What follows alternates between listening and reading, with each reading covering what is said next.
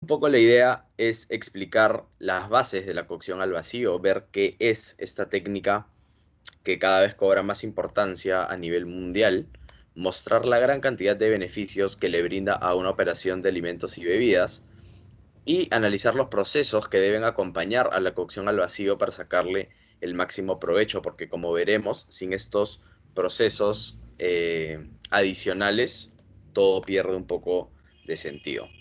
Entonces, para arrancar, eh, es necesario hablar un poco sobre el empacado al vacío antes de pasar a hablar de la cocción al vacío.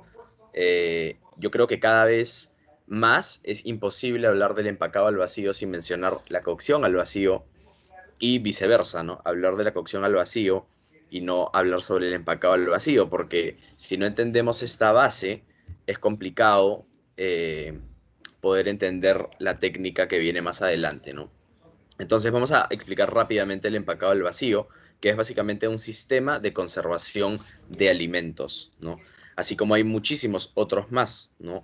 Eh, en las imágenes podemos ver, por ejemplo, muchos métodos de conservación como la deshidratación, ¿no? Por ejemplo, la cecina, eh, el charqui, estas frutas y vegetales deshidratados, ¿no? Existe la conservación de alimentos a través eh, de los ácidos, ¿no? Como son los encurtidos, o, por ejemplo, eh, los productos que se conservan siendo sumergidos en aceite, ¿no? Que básicamente lo que se busca es quitarles el oxígeno a las bacterias para que no puedan proliferar. Entonces, existen y siempre han existido eh, muchísimos métodos de conservación de los alimentos eh, y el empacado al vacío es básicamente uno más, ¿no? Evidentemente es un método más moderno, más profesional, pero es simplemente un método de conservación de alimentos que permite retirar hasta el 99% de oxígeno de una bolsa o un contenedor y sellarlo,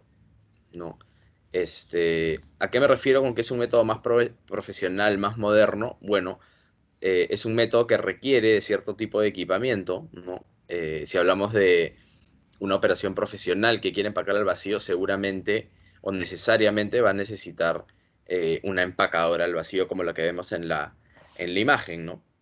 En la pantalla, perdón. ¿Y para qué nos sirve el empacado al vacío? Básicamente para prolongar la vida útil de los alimentos, pero manteniendo su calidad y sus propiedades. Y hago énfasis en este punto porque hace un momento veíamos, por ejemplo, estas frutas y verduras deshidratadas, ¿no? Entonces, claro, uno puede conservar este producto, puede prolongar la vida útil de este, de este producto por muchísimo tiempo, pero la realidad es que una vez deshidratado, este producto nunca va a volver a recuperar las propiedades, ¿no? la textura, el aroma, eh, el sabor, etcétera, exactamente igual a como fue originalmente, ¿no? Porque ha pasado por un proceso de deshidratación, eh, en el que sus características han variado de alguna manera y bueno, seguramente vamos a obtener sabores nuevos, texturas nuevas que también son muy ricas, pero no vamos a obtener eh, el insumo como era originalmente, ¿no? En cambio, el empacado al vacío sí nos permite esto, nos permite conservar el alimento, pero sin alterar sus propiedades, sus características. Además, eh, podemos conservar alimentos crudos, semi preparados o ya cocidos, como repito, sin alterar sus propiedades, lo cual es algo súper útil, ¿no? porque tenemos toda una gama eh, de posibilidades para trabajar con este sistema de conservación de alimentos. Podemos utilizarlo para conservar nuestra materia prima, para hacer negocios con productos semi preparados o para trabajar con productos eh, ya cocidos. ¿Qué hace el sistema? ¿Qué hace, qué hace el empacado al vacío?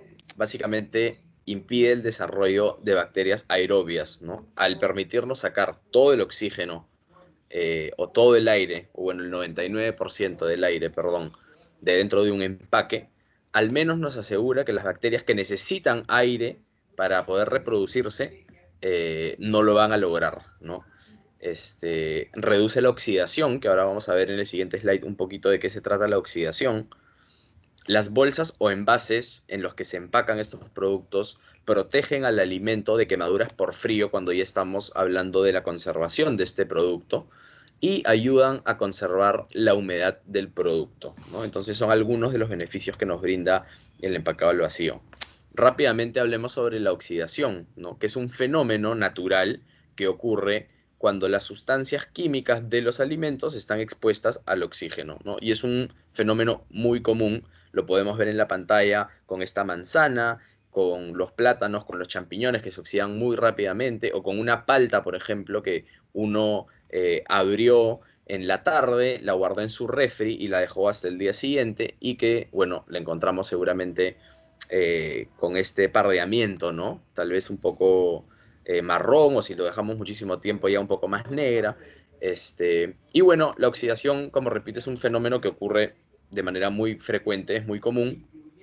Y yo encuentro que en muchas ocasiones, en el caso de los champiñones, por ejemplo, es un fenómeno que realmente no altera muchísimo eh, el sabor de las cosas, ¿no? De repente una manzana oxidada no va a ser atractiva para un cliente o para un, un comensal, ¿no? Pero un champiñón que se oxidó y que luego se salteó eh, y además se cocinó al ajo, eh, seguramente no va a tener ningún rastro de que se oxidó, de que hubo un cambio de sabor, para nada, ¿no? Sin embargo, la oxidación también causa pérdida de valor nutricional en los alimentos. Y eso sí es un punto muy importante, al menos para mí, porque cuando nosotros tenemos un restaurante, una operación de alimentos y bebidas, atendemos un comedor, etcétera, nosotros no solamente damos de comer a la gente, sino que también nos encargamos de nutrirla, ¿no? Entonces, evitar el deterioro nutricional eh, o la pérdida de valor nutricional en un alimento pasa a ser algo muy importante y el empacado al vacío